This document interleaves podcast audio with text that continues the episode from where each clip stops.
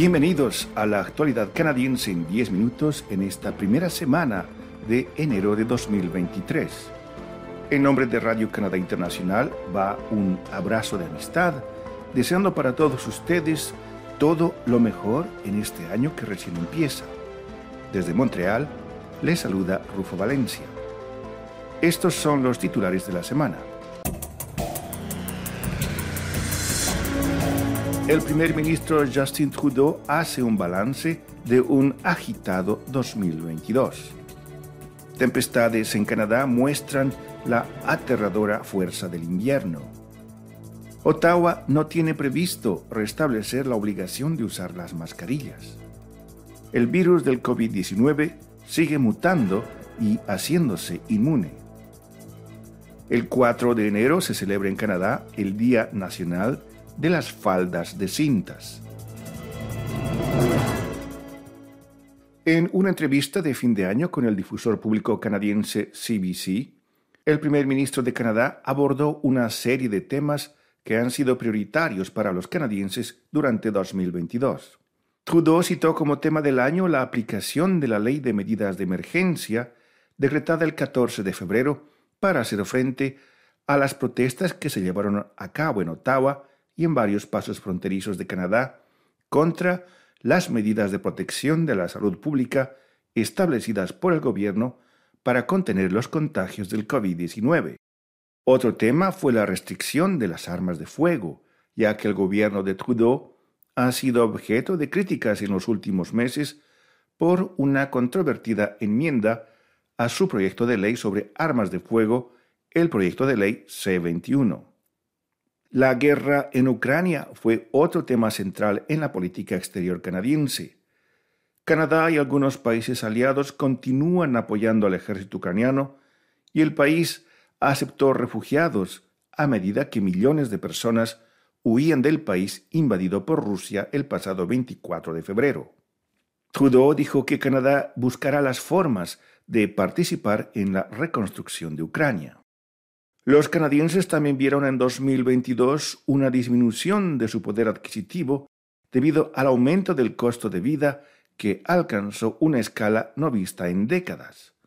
Aunque la inflación ha comenzado a reducirse, los precios de algunos productos de primera necesidad, como los alimentos, siguen aumentando.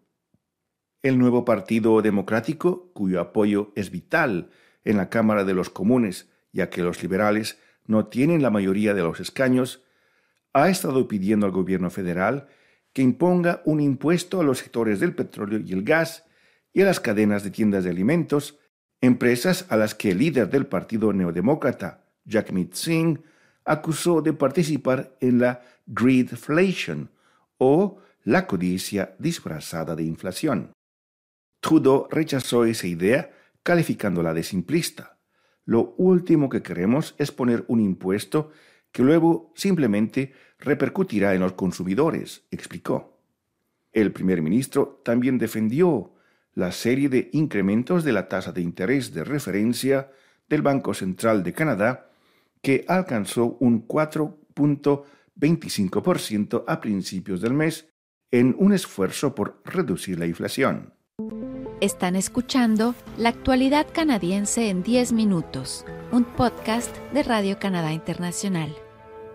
En Canadá, las tormentas invernales han causado estragos en las redes eléctricas y en los planes de viaje entre el 24 y el 27 de diciembre, con miles de personas que continuaban privadas de electricidad o enfrentaban problemas para viajar tras haber sido afectadas por feroces tormentas de invierno que se desataron justo antes de Navidad. Hasta el pasado jueves continuaban los cortes de electricidad en las provincias de Ontario y Quebec, las más pobladas del país. El servicio ferroviario de Via Rail reanudó el servicio en un corredor clave tras los retrasos provocados por la tormenta. En la costa del Atlántico, la empresa eléctrica New Brunswick Power restableció el suministro eléctrico a la mayoría de sus clientes mientras que en la costa del Pacífico, las comunidades costeras del suroeste de la provincia de Columbia Británica estaban en alerta ante posibles inundaciones.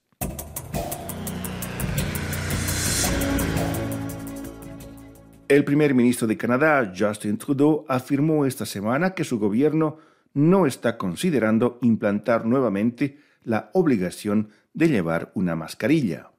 Ottawa puso fin en octubre de 2022 al uso obligatorio de mascarillas en las industrias reguladas a nivel federal, como el transporte aéreo y ferroviario, pero sigue recomendando su uso en lugares públicos cerrados. Algunos expertos en salud han pedido que se restablezca el uso obligatorio de las mascarillas, ya que las salas de urgencias de los hospitales se enfrentan a una oleada de infecciones víricas como el COVID-19 y el virus respiratorio sincitial. En una entrevista de fin de año con el difusor público CBC, Trudeau afirmó que un mandato federal de usar las mascarillas por sí solo tendría poco efecto en comparación con las medidas de salud pública que podrían implementar las provincias. El primer ministro dijo que no depende de él decidir si vuelve a implantar o no un mandato federal sobre el uso de las mascarillas.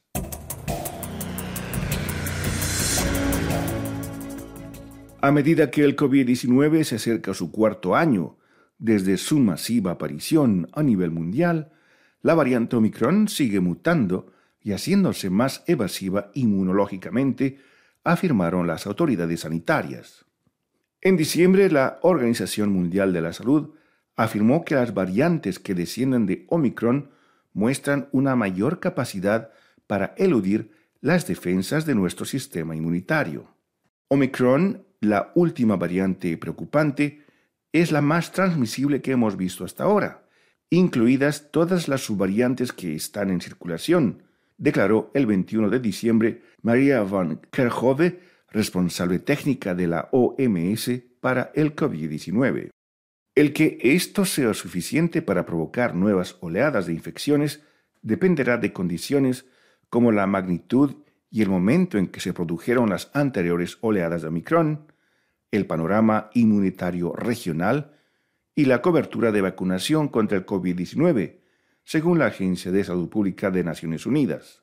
En Canadá, las diferencias en el nivel de inmunidad de la población y las tendencias mundiales sugieren que los casos de COVID-19 podrían aumentar en 2023, según declararon las autoridades sanitarias la semana pasada.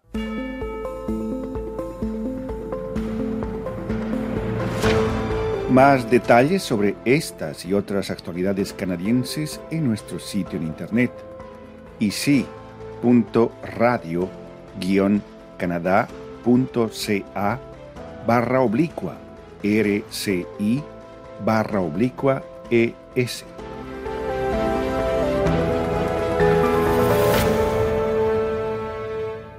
A partir de 2023, el 4 de enero será reconocido oficialmente por el Gobierno de Canadá como el Día Nacional de la Falda de Cintas. El proyecto de ley que instauró esa jornada de reconocimiento fue una iniciativa de la senadora Mary Jane McCallum en respuesta a la historia de Isabella Kulak, una niña indígena canadiense que en 2021 fue reprendida en su escuela por llevar una tradicional falda de cintas. Las mujeres de las primeras naciones en Canadá llevan tradicionalmente faldas de cintas en ocasión de ceremonias y acontecimientos especiales. Tras conocerse la noticia, indígenas y no indígenas de otras provincias se manifestaron en apoyo de la niña Isabel Kulak, incluida la senadora McCallum, ella misma de origen indígena Cree, quien presentó el proyecto de ley en el Senado. Según un comunicado de prensa del gobierno federal, el proyecto de ley recibió el asentamiento real el 15 de diciembre de 2022, convirtiéndose en ley del Parlamento canadiense.